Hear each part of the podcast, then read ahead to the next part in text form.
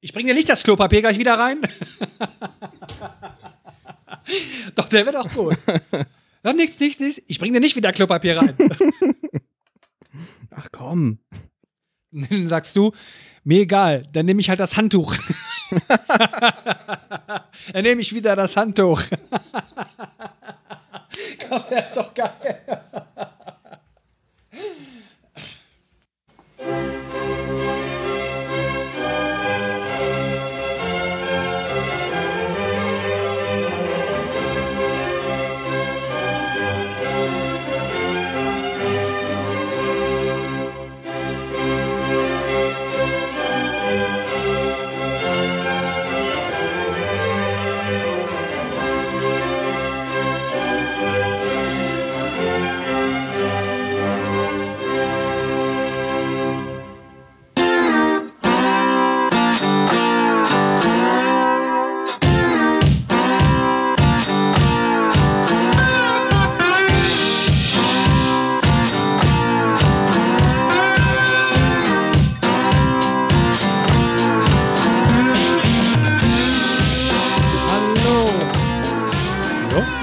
Mich?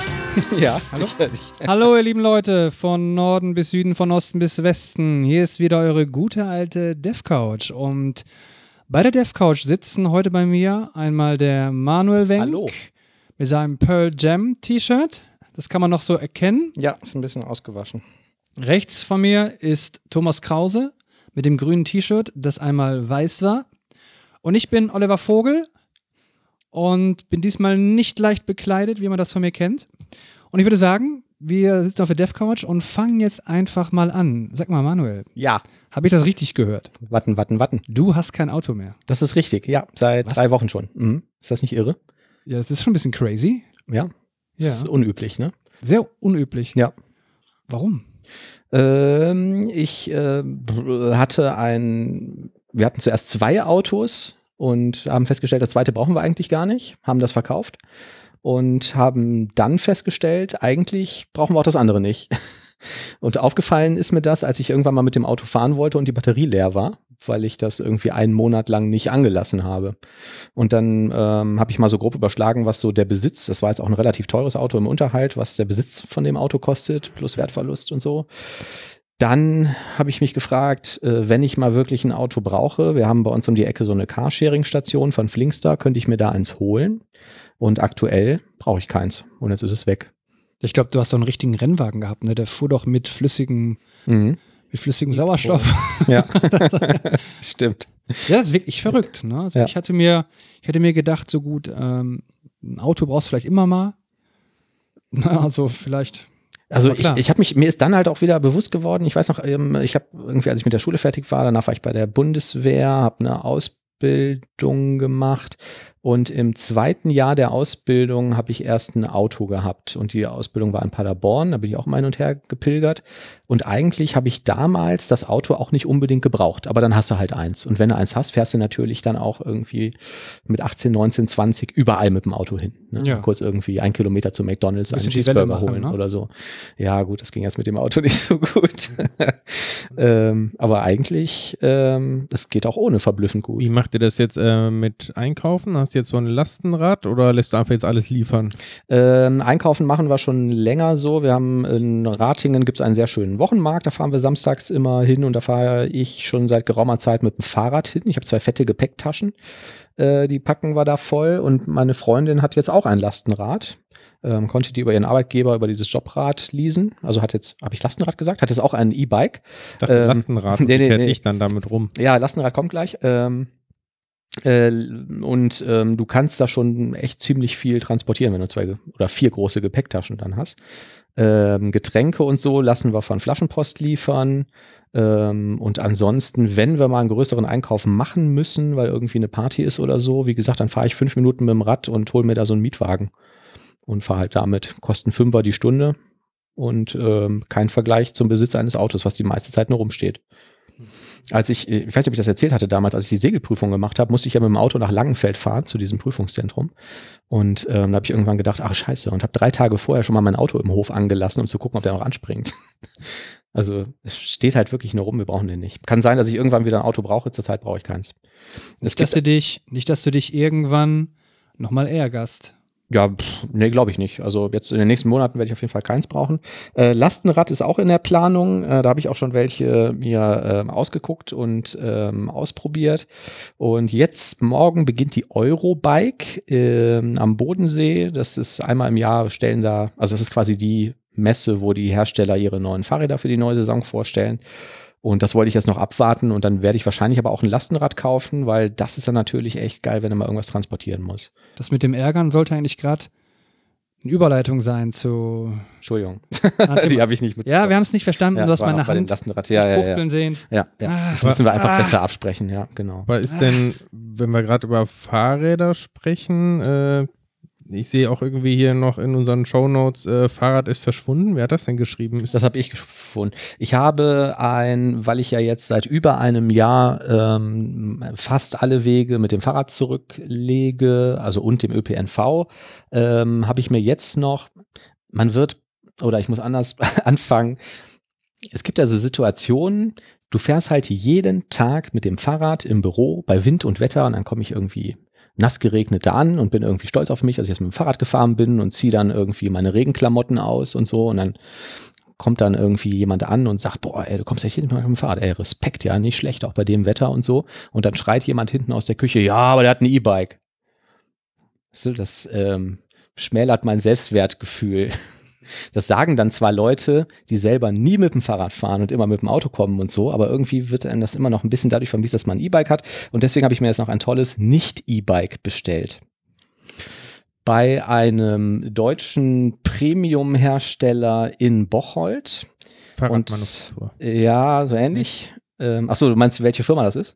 Ähm, ich, ja, will ich glaube ich nicht sagen. Ich warte noch, bis es da ist. Weil ich habe das vor zwei Monaten bestellt. Ähm, das sollte, also das wird da individuell gebaut, ähm, sollte am 6. oder 8. August gebaut werden und ähm, wurde dann offensichtlich später gebaut, zwei Wochen später verschickt. Das war so ungefähr der 22., 23. August und jetzt ist es weg. Ich weiß nicht, wo es ist. Meinst weg, also Ja, das, du kannst das da, also du kannst das entweder bei diesem Laden in Bocholt abholen. Ähm, aber da ich ja kein Auto habe, kann ich es nicht nach Hause transportieren. Ich hätte dann von Bocholt aus nach Hause fahren müssen. Habe ich zwar kurz geguckt, aber das wäre mir irgendwie zu weit gewesen. Ähm, das Mitnehmen in die Bahn hatte ich auch keinen Bock drauf. Und die andere Option ist, die haben halt in Deutschland verteilt so, ähm, ich weiß nicht, wie die das nennen, irgendwie so Service Center, wo du halt auch hingehen kannst, wenn irgendwas dran ist oder Inspektionen machen lassen kannst. Und du kannst es halt dahin schicken lassen und da abholen. Die nächste bei uns ist in Essen. Da wurde es wohl hingeschickt, aber es ist da niemals angekommen. Oder zumindest weiß ich nicht, wo es ist. Und jetzt gestern habe ich mir gedacht, ey, warte mal, das ist jetzt einen Monat später. Ne? Ich habe ja Verständnis dafür, dass sowas mal sich irgendwie ein, zwei Wochen verzögert. Aber jetzt hätte ich es doch ganz gerne mal und habe dann am, äh, wir haben jetzt Dienstag, ähm, habe am Sonntag eine, eine böse Beschwerde-E-Mail geschrieben. Ähm, keine Antwort darauf bekommen, was ich irgendwie eine ganz schwache Nummer fand. Habe heute da angerufen. Die haben in ihrem Tracking nachgeguckt und haben gesagt, hm, hier steht, äh, der Empfänger konnte nicht angetroffen werden. Also der Empfänger ist ja deren Filiale. Ähm, ja, müssen Sie jetzt mal irgendwie recherchieren, Sie würden sich ja wieder melden. Ich weiß es nicht. Das Ärgerliche bei der Geschichte ist, dass ich das Rad bereits bezahlt habe. Was übrigens auch ähm, verschwunden ist, ist mein Fahrradständer. Zwar war ich äh, letzte Woche, musste ich irgendwie aufs Amt, äh, und zwar nach äh, Köln-Kalk, Oh. weil da irgendwie das zentrale Aktenarchiv der Stadt Köln ist. Mhm. Hast du nicht Köln-Kalk-Verbot? Ich habe äh, kein Köln-Kalk-Verbot mehr, das ist ausgelaufen letztes Jahr.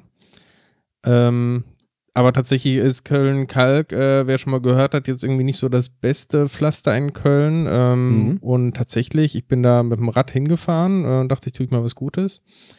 Ähm, als ich wiederkam, bin ich auch erstmal ganz normal nach äh, Hause gefahren und dann wollte irgendwie das Fahrrad abstellen und merke, Moment mal, wo ist denn der, äh, wo ist denn der Fahrradständer irgendwie? Und hab den noch irgendwie fünf Minuten gesucht am Fahrrad, aber war irgendwie einfach weg. Also scheinbar da geklaut. Mhm. Fand ich schon bemerkenswert. Ja, eigentlich, hätte ich jetzt, eigentlich hätte ich jetzt gedacht, dass jetzt irgendwie ein infantiler Gag kommt von dir, weil hier steht, mein Fahrrad ist geschwunden, verschwunden oder darunter steht und mein Ständer. Ich dachte, jetzt kommen hier irgendwie, ich dachte auch, als ich das gelesen hatte, Ja, Thomas ja. hatte einen Ständer. ja eben. Ja. Und ich wollte sagen, da gibt es doch Medikamente heutzutage. War das denn, war das denn irgendein besonderer Ständer oder so?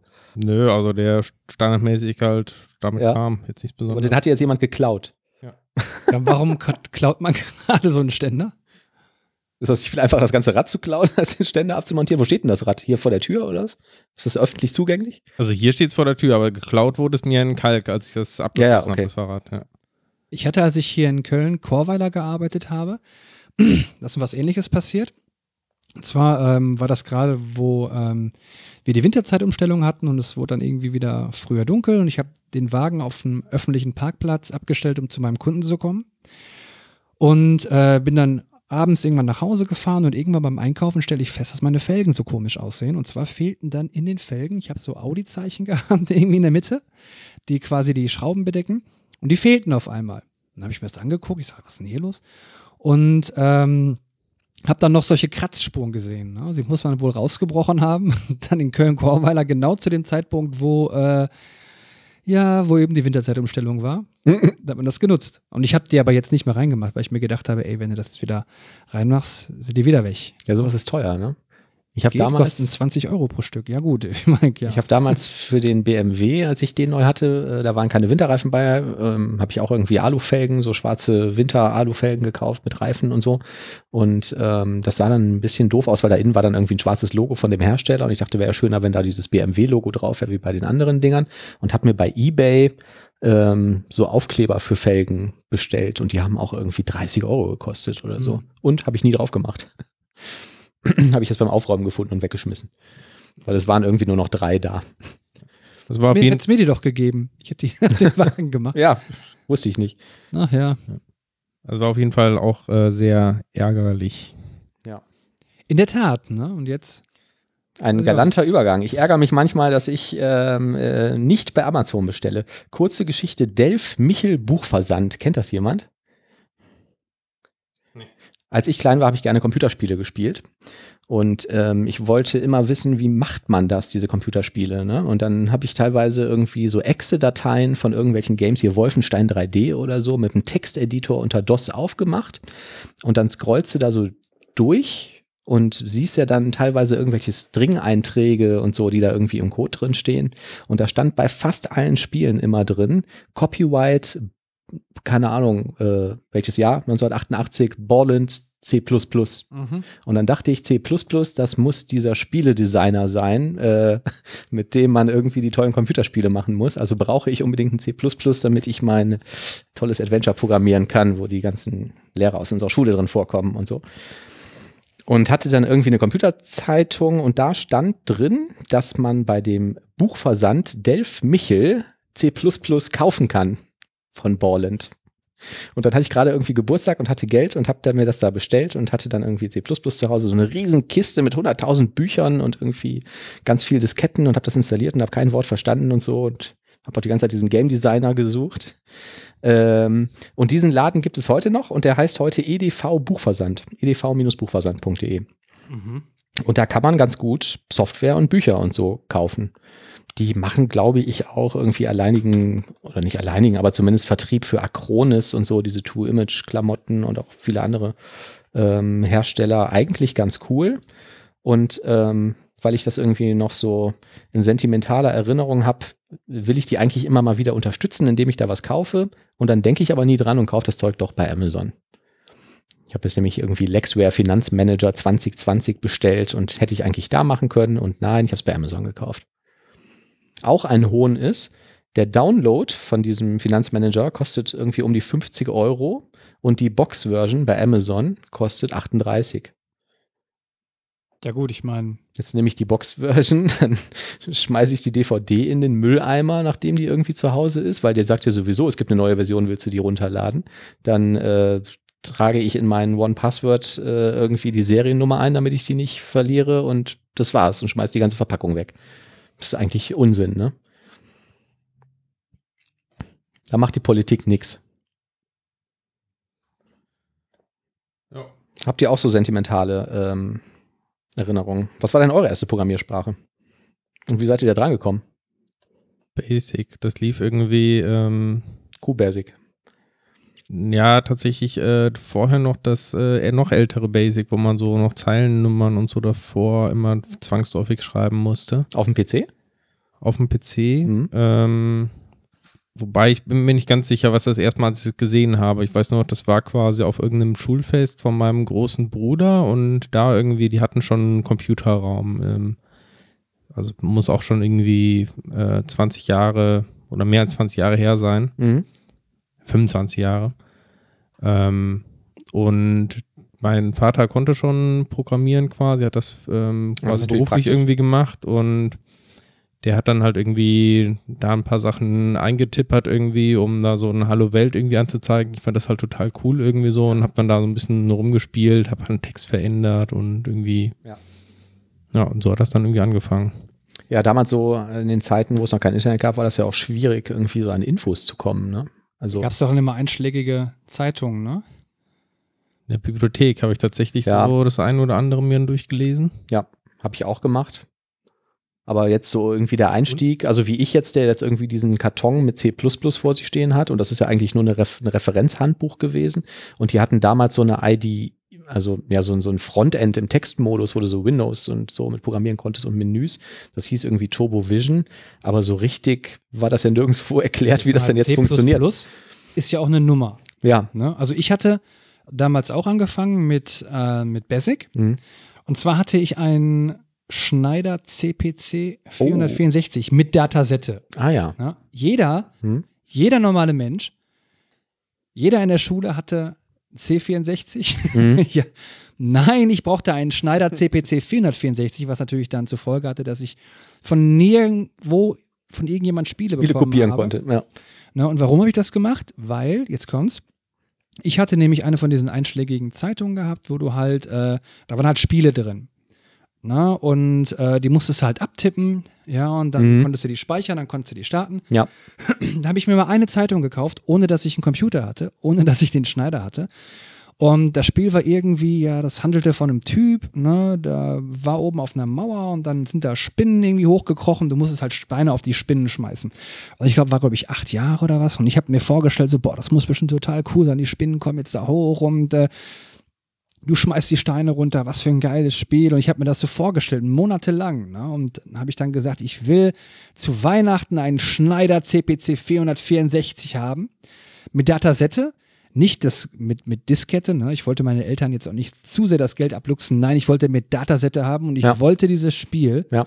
Ich glaube, das Spiel war sogar schon abgetippt auf der Datasette und ich wollte das irgendwie spielen. Und ich habe die, meine Mutter hat gesagt, immer Junge, alle haben einen C64. Meine Mutter hat das gesagt. alle haben einen C64. Willst du nicht auch einen C64? Nein, Mama! ich will einen Schneider! CPC. Und dann habe ich den halt bekommen. Und dann habe ich dann das Spiel geladen und es war absoluter Bullshit, es war Crap. Ne? Und dann habe ich mich dann halt jahrelang, jahrelang geärgert, bis ich meine Konfirmation hatte. Und dann gab es dann Amiga 500. Das wollte ich gerade sagen, war ich Amiga wieder 500. richtig voll dabei. Wuhu, Das war die nächste Stufe. los. Ja. Aber meine ganze Jugend im Grunde genommen, ihr merkt schon, meine ganze Kindheit und so habe ich eigentlich zerstört damit, mit einer falschen Entscheidung. Ja. Ne? Schrecklich.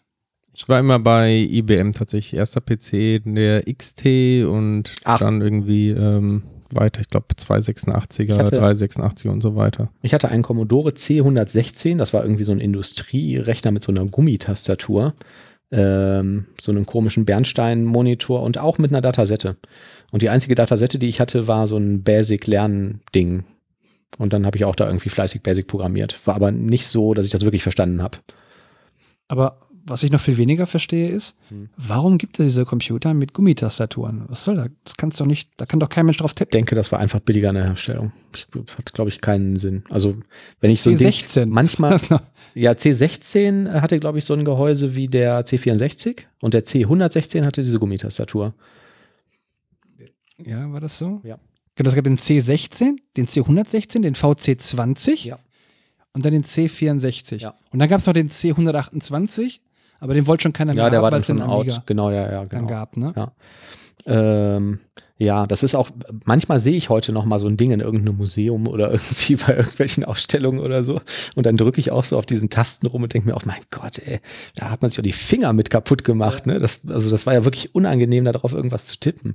Und ich habe den von meinem äh, Patenonkel damals geerbt und ähm, ich, der hatte damit dann irgendwelche technischen Zeichnungen programmiert. Also der hat in Basic Programme geschrieben, die dem dann irgendwie so ähm, so äh, Zeichnungen halt auf dem Bildschirm gerendert haben von irgendwelchen Bauteilen oder so, die der da irgendwie konstruiert hat. Ähm, und was man da für einen Aufwand betreiben musste, um so einen Scheiß zu machen. Und dann musste das Programm erstmal zehn Minuten, nach komm, Opa erzählt vom Krieg, ne? Äh, also, es war, war alles schlimm damals. Hattet ihr denn, hattet ihr denn auch einen Akustikkoppler? Nee.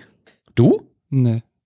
Aber das war eigentlich so der nächste große Sprung, dann ein Modem zu haben. Ne? Also das war ja dann nochmal Da warst du mit der absolute völlig Freak. andere Nummer. Ja. Da warst du der absolute Freak, der Hacker.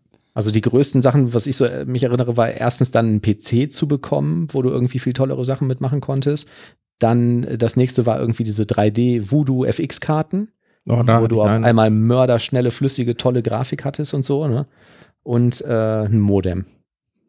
Das waren irgendwie so Riesensprünge nochmal, fand ich, wo du irgendwie, wo das Gerät auf einmal wieder ein völlig anderes war. Aber das Modem kam vor der Voodoo.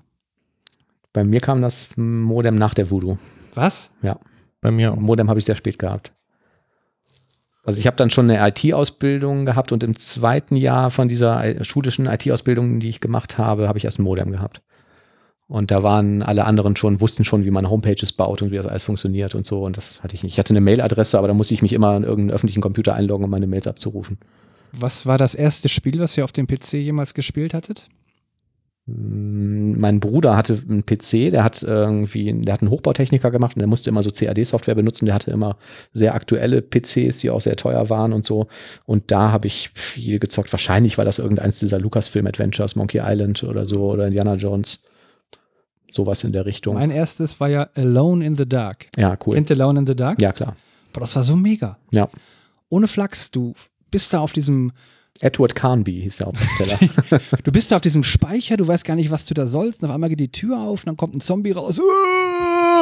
Und dann trittst du den die ganze Zeit, das arme Vieh. und das war so schwer, das Spiel. Das ne? war, ich bin auch nie über, glaube ich, zwei oder drei Level rausgekommen. Ich auch nicht. Du bist andauernd gestorben und das, das Spiel, die Spielmechanik war ja, du musstest eigentlich auswendig wissen, was passiert, wenn du diesen Raum betrittst, um dann sofort irgendwie richtig zu agieren. Ne? Ich habe das auch nie begriffen, was ich jetzt machen muss. Und irgendwann, Ja. irgendwann, als ich die Lösung hatte, ne, du bist Hast du gelernt, dass man schießen kann? Du bist in einen Raum gegangen und du bist halt immer so äh, zu Stein erstarrt, weil da eine Medusa irgendwie war. Mhm. Und immer und immer und ich wusste nicht, was ich machen sollte. Und irgendwann, irgendwann später, ich glaube Monate später sogar, äh, habe ich dann eine Zeitung gehabt und da war halt die Lösung drin, die Komplettlösung. Und da stand halt, ja, du musst halt aus dem Raum davor musst du einen Spiegel nehmen, den musst du da aufhängen und dann guckt die Medusa sich selber an. mhm. Na? Und dann, äh, ja, Ja, kannst du weitergehen. Kommt, kommt ja jeder drauf. Da habe ich, mir gedacht, so, Moment, da war doch was bei der Mythologie. Hätte ich mal besser aufgepasst Ja. in der Schule. Jetzt aber nicht zu viel spoilern, Oliver, ne? Sonst verdirbst es den Leuten, die es noch spielen wollen. Das war ja noch ein einfaches Rätsel. Ne? Ich habe ja noch nicht erzählt, was da noch gekommen ist. Liebe Zuhörer, es erwartet euch Spannung höchster Kategorie. Da gab es auch einen Haufen Fortsetzungen von, von denen einige sogar sehr gut waren. Erinnere ich mich dran. Ja, später haben die so einen auf Action gemacht. Ne? Ja. Es war aber nicht mehr Alone in the Dark, fand ich. Ähm, ja, stimmt. Ja, das war eigentlich eine ganz spannende Zeit. schöne wie, Zeit. Viel, wie viel Zeit man da reingeblasen Sehr hat. schöne ne? Zeit. Unfassbar, ne? Ähm, bei dem Finanzmanager ist mir noch eingefallen, ich weiß nicht, ob wir das schon mal erzählt haben, YNAB ähm, ist eine ganz coole Software, YNAB, das ist die Abkürzung für You Need a Budget. Das ist eine Budgetplanungssoftware. Und ich bin der Meinung, das ist eine der besten Software, die ich überhaupt kenne. Die ist einfach für das, was du damit machst, also irgendwie Finanzbudget planen ähm, oder irgendwie deine Haushaltskasse irgendwie den Übersicht äh, verschaffen oder so, ähm, ist das einfach perfekt. Das ist wirklich super. Ähm, kann ich empfehlen, sich das mal anzuschauen. Ähm, tolle Sache. Mhm. Ist leider, früher konnte man das kaufen, mittlerweile haben die so eine Abo-Version daraus gemacht, aber die ersten 30, 40 Tage sind kostenlos oder so. Ähm, ich finde das echt sehr, sehr gut. Aber das gab es doch nur für den Mac. Nee, gibt's für Windows und Mac. Das ist, glaube ich, mit, ähm, es gab irgendwie so ein Flash für den Desktop von, ähm, von Adobe. wie hieß denn das nochmal? Adobe Air. Ah, ja, ja, ja. Das Mhm. ist damit geschrieben, weil der installiert am Anfang immer erst diese One-Time, aber davon merkt man so nichts. Ähm, das ist einfach wirklich richtig, richtig gut gemachte Software. Mhm.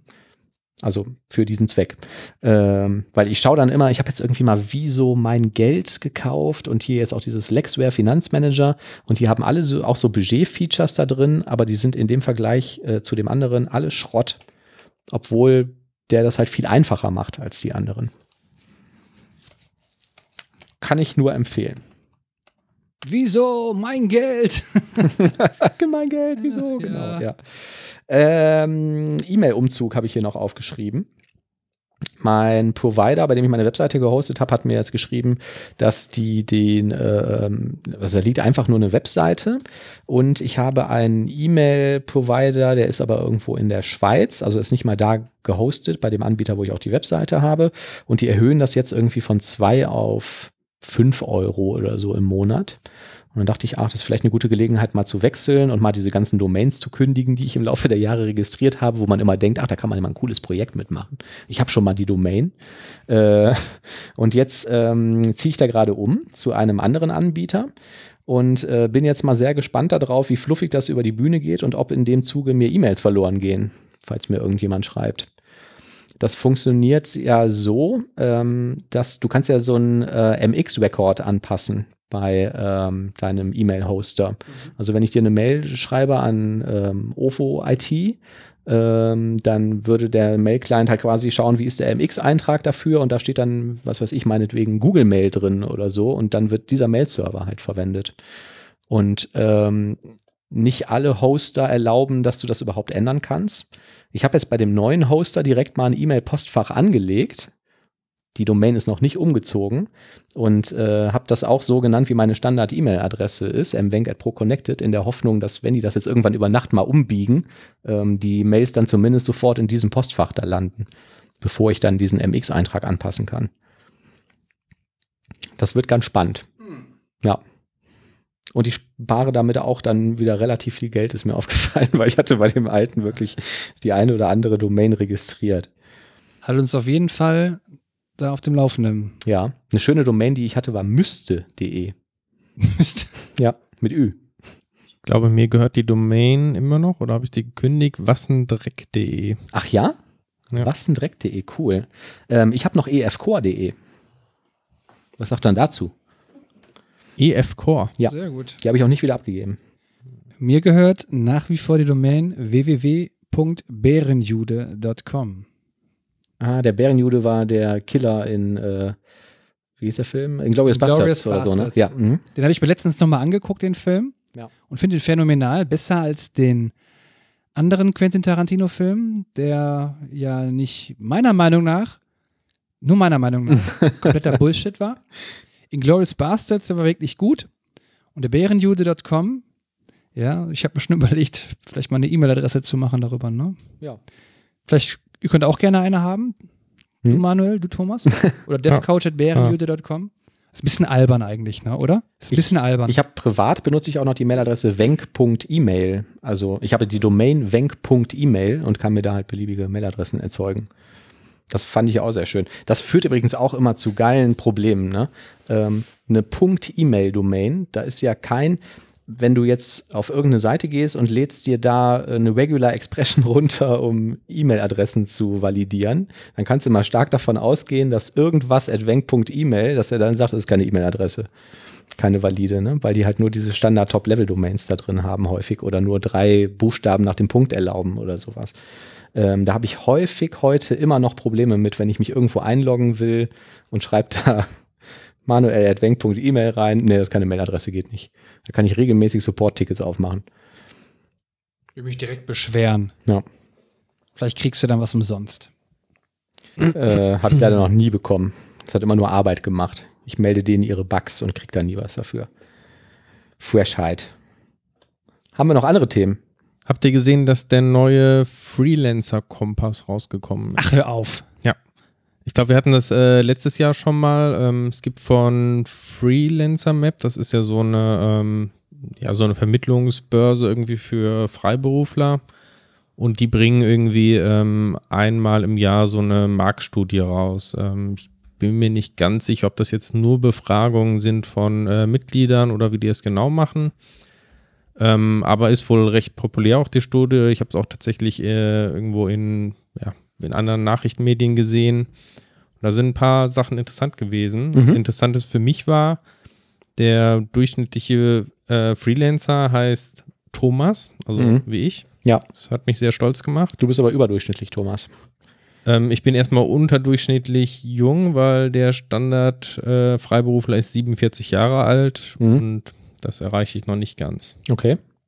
Außerdem ähm, verdient er 94 Euro im Durchschnitt, wobei da die Spanne sehr, sehr groß ist. Ein Entwickler tatsächlich nur 82 Euro Mhm. Stundenlohn. Nur. Und wenn du aber jetzt äh, auf SAP umsattelst, dann sind es direkt 112 Euro. Ja. Man muss aber auch deine Seele verkaufen. Deinen Verstand. Und deine Leidenschaft. Ich habe in der Ausbildung Ja. einen vier Wochen SAP-Programmierungskurs äh, genießen dürfen. Das ist die allerletzte Scheiße. also wirklich, das macht niemand, der irgendwie halbwegs bei Verstand ist. Ich weiß nicht, ob das mittlerweile anders gemacht wird. Ich weiß auch nicht mehr, wie die Programmiersprache hieß, wenn man das ABAP. damals gemacht hat. War das ABAP? Ja, genau. Aber Ja, Katastrophe. Also keine Ahnung, warum sich das so durchgesetzt hat. Also ich habe auf jeden Fall, ähm, haben wir die Studie in den Shownotes, äh, kann man Mhm. sich da mal runterladen. Da stehen noch so einige andere interessante Infos vielleicht drin, also auch aufgeschlüsselt nach Bundesländern, nach Alter und so weiter. wie Ja, war das denn letztes Jahr? Also sie sind tatsächlich ähm, wieder gestiegen, die Stundensätze, so um die 2, 3 Prozent. Also ein mhm. paar Euro sind da draufgegangen. Hm. gut, klingt so ein bisschen nach Inflationsratenausgleich oder so, ne? Also ist nicht drastisch gestiegen dafür, dass man jetzt immer mehr schreit, Fachkräftemangel oder so, ne? Ähm, ist das denn die Summe, also wenn die jetzt sagen 94 Euro Durchschnitt, ist das das, was der Kunde bezahlt oder ist das das, was der Entwickler kommt, bekommt? Äh, das, was der Entwickler bekommt. Ja, okay. Also Ja. es ist ja sehr, sehr häufig, ist man ja mit einem Vermittler irgendwie noch drin, der auch noch Mhm. äh, zwischendrin Kohle kassiert. Ähm, das haben die auch irgendwie analysiert und ist tatsächlich auch bei den meisten der Fall, dass die Haben- Vermittler drin sind. Haben die zufällig analysiert, wie viel Prozent im Durchschnitt der Vermittler bekommt? Das würde mich mal interessieren. Die Durchschnittssumme, aber das verraten die wahrscheinlich auch sehr ungern. Ne? Ich meine, man kriegt es ja meistens irgendwann immer raus, aber Das macht nur Steht da. einer. Ein Recruiter macht das, Etengo. Ja. Die sind da ganz transparent und zeigen an, was sie halt an Ja. dir verdienen. Ja. Finde ich auch gut. Ja, und ich fand den Aufpreis, also ich hatte einmal mit denen zu tun und die haben mir auch geschrieben, irgendwie, okay, sie kriegen x Euro, wir bieten sie für y Euro beim Kunden an. Und ähm, der Aufpreis, den ich da berechnet habe, der war auch wirklich human. Mhm. Also das waren irgendwie 6 Prozent oder so, glaube Oh, ich, die, die geht draufgeschlagen haben auf den Stundensatz. Und ähm, da habe ich völlig andere Sachen erlebt in, in der Vergangenheit. Bis zu Das ist 100 schon- Prozent bei einem Kollegen erinnere ich mich dran. 100 Prozent. 100 Prozent, ja. Die haben das Doppelte kassiert. Und der hat das auch nur mitbekommen, weil ähm, der Kunde irgendwann sagte, hey, wir sind ja echt wahnsinnig zufrieden mit Ihnen und so und wir würden den Vertrag echt gerne verlängern, aber äh, bei dem Stundensatz ähm, ist das, glaube ich, echt nicht drin. So. Und er hat gesagt, äh, was, äh, mein Stundensatz, äh, wieso? Äh, was bezahlen Sie denn? Und dann kam halt raus, dass die genau das Doppelte bezahlen. Wahnsinn, ne? Das ist unverschämt. Ich weiß gar nicht, warum wir sowas nicht machen. Weil ich habe auch mal als äh, Praktikant wo gearbeitet und wurde als Junior Consultant quasi weitervermietet. Ja. Also weiß ich, will ich auch nicht wissen, wie da der Faktor quasi war. Ja. Durftest du denn sagen bei dem Kunden, dass du Praktikant bist? Nee, ich soll Was? halt immer sagen, ich bin Junior Consultant. Okay. Ja, sowas hört man dann, dann muss man ja auch teilweise noch lügen irgendwie für die Leute. Ne? Mache ich aber nie. Bin ich ganz stolz drauf. Bei mir war das auch mal so, da hieß es irgendwie, ich soll dann so tun, als wäre ich da angestellt irgendwie bei demjenigen, der mich dahin vermittelt hat, habe ich gesagt, mache ich nicht. Dann kommt hinterher raus, das stimmt gar nicht so und dann hätte ich dann irgendwie da den Kunden angelogen. Nee, Genau. das kannst du selber klären. Ja, aber heute äh, schieben wir ja alles irgendwie in die Wolke. Es gibt eine neue Wolke in Deutschland. Nachdem wir ja äh, vor einigen Podcasts, glaube ich, verkündet hatten, dass die Microsoft Deutschland Cloud tot ist, gibt es jetzt eine neue. Mhm. Ähm, so viel weiß man leider nicht über sie, zumindest in den Artikeln, die ich jetzt gelesen habe, bleiben ein paar Fragen offen. Ähm, die bisherige Deutschland Cloud, die hat sich ja irgendwie dadurch ausgezeichnet, dass sie so ein Treuhändermodell hatten mit der ähm, Telekom. Das heißt, Microsoft selber hatte irgendwie keinen direkten Zugriff auf die Daten, die da irgendwie gespeichert waren. Es gab keine Verbindung quasi zu anderen Azure Clouds und um das Ganze halt möglichst äh, datenschutzrechtlich äh, sauber abzubilden. Mhm. Dafür war das Ganze halt auch ein bisschen teurer und gleichzeitig unflexibler, weil man halt nicht so einfach jetzt irgendwie ja, Services jetzt irgendwie verknüpfen konnte aus irgendwelchen anderen äh, Azure-Standorten. Mhm. Und auch nicht alle Services verfügbar waren, glaube ich. Ne? Genau, hat auch immer ein bisschen gedauert, Ja. ähm, bis die dann verfügbar waren. Mhm. Das Ganze haben sie jetzt quasi gelöst. Also du kannst jetzt ganz normal ähm, auch mit anderen Standorten da irgendwie kommunizieren. Soll also viel flexibler sein, aber wenn ich das richtig verstehe, nicht mehr über so ein Treuhändermodell und dadurch stellen sich natürlich dann die ganzen Fragen, wie ist das denn äh, mit den Datenzugriff und so und äh, wird das quasi den, den Anforderungen da gerecht? Ja. Gibt es ja besonders auch den äh, im Artikel erwähnten Cloud Act irgendwie, der in Amerika ja gilt quasi, wonach Mhm. Microsoft gegebenenfalls dazu verpflichtet sein könnte, Daten rauszugeben irgendwie, ähm, auch wenn die auf deutschen Servern gespeichert sind. Mhm.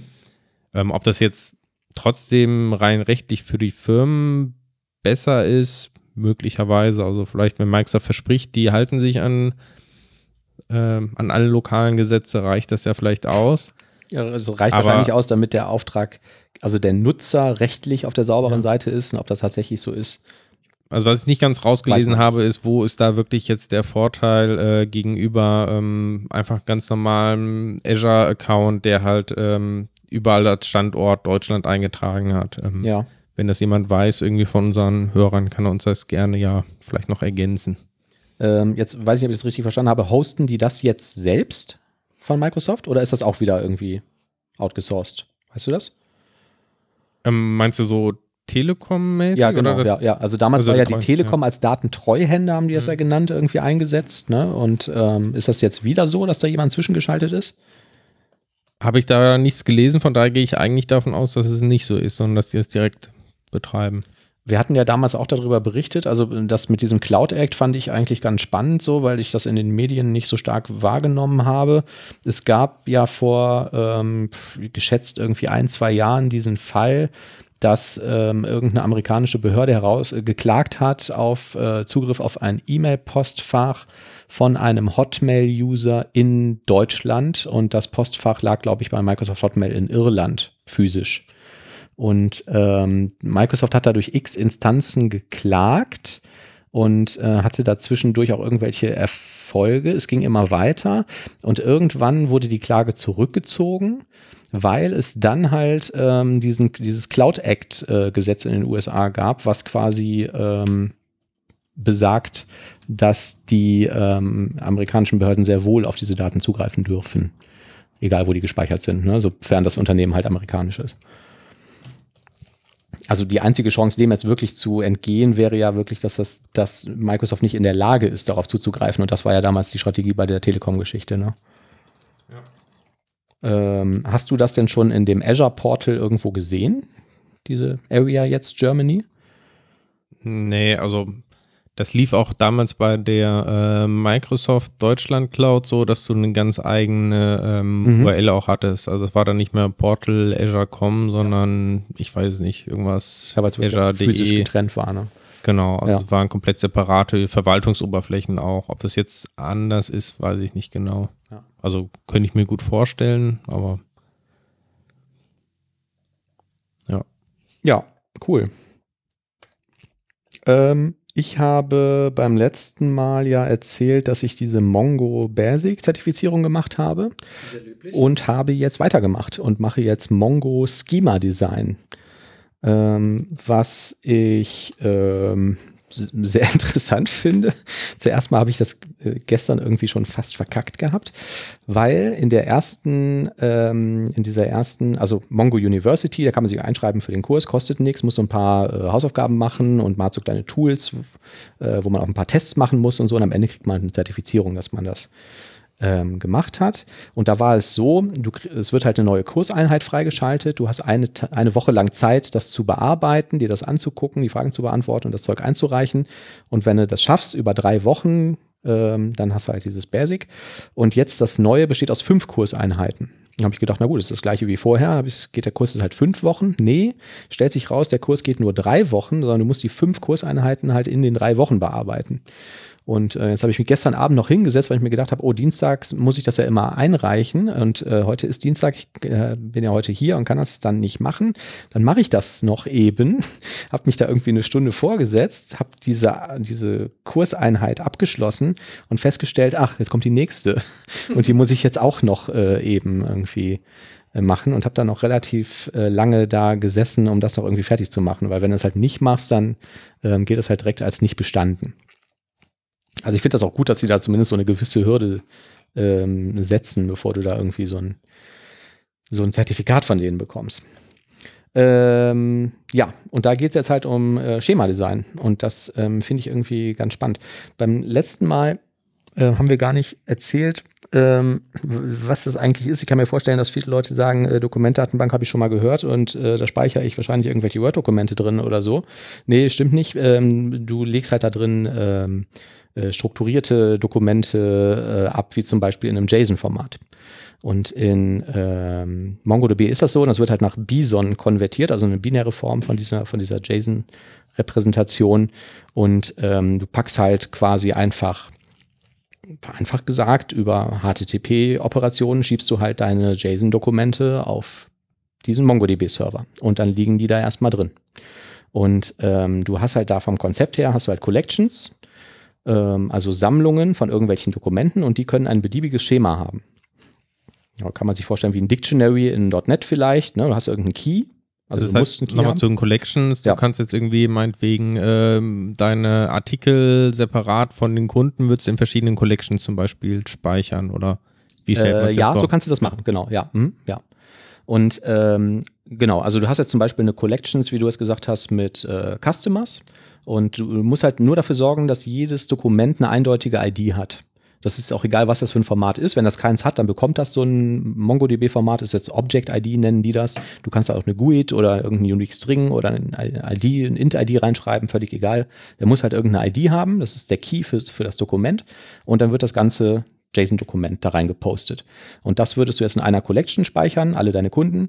Und du würdest in einer Collection speichern vielleicht alle deine ähm, Bestellungen, oder was hast du gerade gesagt? Bestellungen zum Beispiel. Ne? Dann hast halt beliebig viele Collections innerhalb von einer so einer Datenbankinstanz. Und ähm, das, der große Unterschied zu relationalen Datenbanken ist halt schon mal, wie du mit Änderungen umgehst. Also wenn du jetzt sagst, äh, meine Kunden haben jetzt aber irgendeine neue Property oder äh, ich habe vergessen, den zweiten Vornamen zu speichern, weil den brauche ich aus irgendeinem Grund, dann ist das ja bei relationalen Datenbanken mitunter relativ schwierig. Na, dann musst du halt irgendwie ein Alter-Skript schreiben, musst deine Datenbank ändern und musst alles, was davon abhängig ist, irgendwie äh, anpassen, musst irgendwelche Datenmigrationen machen. Und äh, in diesem Format würdest du einfach hingehen und ähm, fügst in ähm, zum Beispiel deinem C-Sharp-Objekt diese Property hinzu und das war's. Die wird dann mit serialisiert und gespeichert. Du musst dir dann Gedanken darüber machen, was das für Auswirkungen hat. Ja, also, also die vorhandenen Dokumente, ja. die du hast, werden dann entsprechend halt auch nicht angepasst irgendwie, sondern nee, die bleiben so, wie die sind. Alle neuen genau. schickst du halt mit dem neuen Format. Ja, also man sagt auch halt, die sind Schema los. Ne? Natürlich haben die irgendein internes Schema, aber die Datenbank interessiert das Schema nicht. Die nehmen das einfach und speichern das. Und du kannst Abfragen machen ähm, über eine beliebige Property dieser Dokumente. Ähm, also du kannst nicht nur über den Key abfragen und sagen, gib mir bei den Customer 23, sondern du kannst halt natürlich auch sagen, gib mir den, alle Customer mit Vornamen Heike oder so zum Beispiel und kriegst dann halt irgendwie eine Collection von Dokumenten zurück. so, das ist, das ist erstmal relativ trivial, aber jetzt geht's halt los. Du kannst die Dokumente auch schachteln. Also du kannst Subdocuments erzeugen. Ne? Ein Dokument kann ein Dokument enthalten oder ein Dokument kann ein Array von weiteren Elementen enthalten. Das ähm, klingt dann schon so nach einer One-to-Many-Relation. Ne? Du hast vielleicht ein Customer-Objekt und in dem Customer, ähm, äh, in dem Customer-Dokument ähm, hast du eine Liste von Order-Dokumenten oder so, von irgendwelchen Bestellungen. Möglicherweise. Ähm, das hat natürlich jetzt den Vorteil, wenn du, wenn du in deiner Software regelmäßig die Kunden mit allen ihren Bestellungen brauchst, hast du nur eine Read-Operation, die du durchführen musst. Ist natürlich wahnsinnig schnell. Du musst nichts zusammenjoinen oder so und hast die Also wenn ein Kunde abruft, kriegst du standardmäßig auch alle Bestellungen dann quasi zurück. Sofern das in einem geschachtelten Dokument ist, ja, Genau. Genau. Ja, wenn du das in einer getrennten Collection hast, dann kannst du die auch zusammen joinen. Also das funktioniert auch. Ne? Du kannst halt, es gibt eine Join-Query-Operation, dann kannst du halt sagen, lade das Dokument XY und äh, joine dazu das Dokument über die ID äh, für die Bestellung oder, oder die Dokumente. Das funktioniert auch. Ähm, so, jetzt aber nochmal dazu, wo der große Unterschied ist. Du hast halt, wenn du dir vorstellst, du möchtest ein Formular speichern. Und ein Formular besteht vielleicht aus einer Menge von Fragen und jede Frage hat eine Liste oder von Antworten oder Antwortmöglichkeiten. Dann würde das halt in einer relationalen Datenbank bedeuten, du hast drei Tabellen und du machst ein ähm, Select mit zwei Joins und ähm, auf der Datenbank führt das dann bei einem Dokument mit äh, ähm, zehn Fragen und zehn Antworten mal zu mindestens eins mal zehn mal zehn Leseoperationen, um sich das Zeug zusammen zu joinen. Das holt der Server vielleicht aus dem Cache, aber das ist halt deutlich rechenaufwendiger, als wenn du sagst, ich speichere das vollständige Formular in einem Dokument und schiebe das in die Datenbank, in die Dokumentdatenbank. Ähm, das hat also erstmal einen Performance-Vorteil. Und äh, man könnte sich halt auch fragen, wozu sollte man überhaupt in der relationalen Form eine einzelne Antwort laden, weil die vielleicht in dem Kontext, wie man das benutzt, ohne die Frage oder ohne das Formular überhaupt keinen Sinn macht und man halt eh immer das vollständige Formular lädt, auch aus der relationalen Datenbank.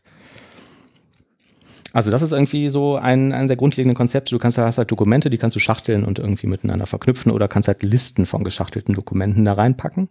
Ähm, du kannst dir sehr, sehr einfach ein Cluster zusammenklicken ähm, weil das Dingen dann halt ähm, skaliert wie bescheuert. Also dafür sind die ja bekannt. Ne? Wenn du irgendwie sagst, ich will 1,6 Millionen Datensätze pro Sekunde speichern, kein Problem. Wenn dein Datenmodell richtig entworfen hat und du genügend Nodes in deinem Cluster hast, dann machen die das.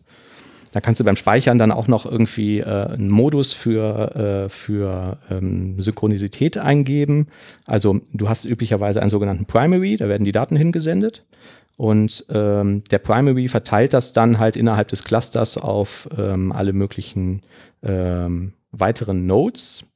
Die können unterschiedlich konfiguriert sein, die können das gesamte Set äh, spiegeln oder irgendwie andere äh, Dinge machen. Aber ähm, die, du kannst es halt sagen, mir ist es wichtiger, dass das Dokument gespeichert wird, als dass in einem Fehlerfall vielleicht mal ein einzelnes Dokument verloren geht.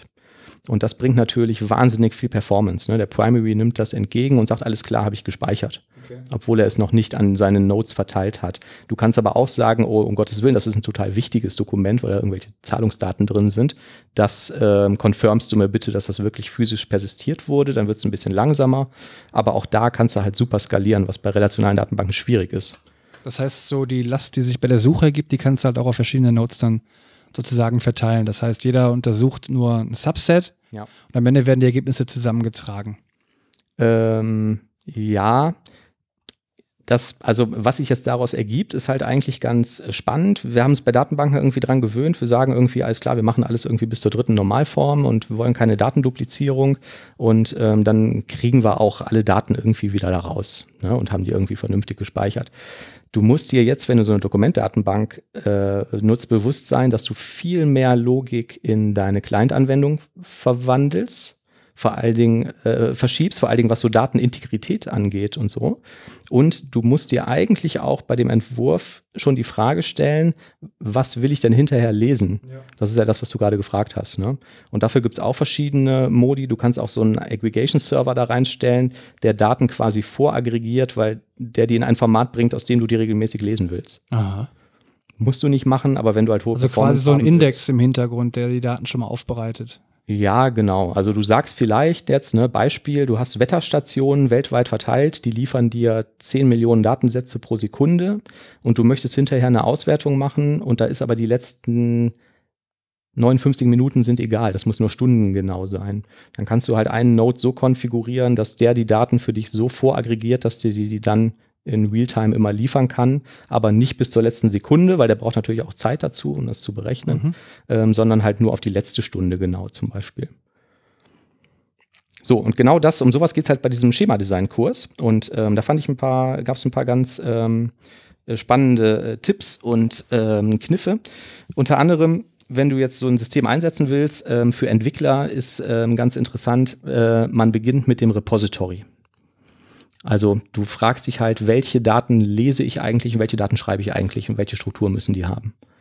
Ähm, häufig, ähm, also du könntest ja sonst auch sagen, okay, ich habe hier irgendein Domänenmodell und ich bringe das jetzt irgendwie in meine relationale Datenbank, zerlege das irgendwie, wie ich das dann hinterher lese oder schreibe, ist ja erstmal egal solange ich da kein High Performance brauche oder so. Ne? Ähm, und du wirst jetzt in dem Fall wirklich mit diesem Repo-Ansatz anfangen. Also, was brauche ich? Ähm, was wird geladen mit welchen Daten zusammen? Ähm, und ähm, du ähm, musst dich halt schon ähm, auch fragen, welche halt wirklich regelmäßig geladen werden und welche nur gelegentlich geladen werden. Also Beispiel, du hast Angestellte, die Angestellte haben Lebensläufe. Ein Angestellter hat einen Lebenslauf, ist eine 1 zu 1 Relation. Jetzt hast du die Möglichkeit, du packst alles in ein Dokument.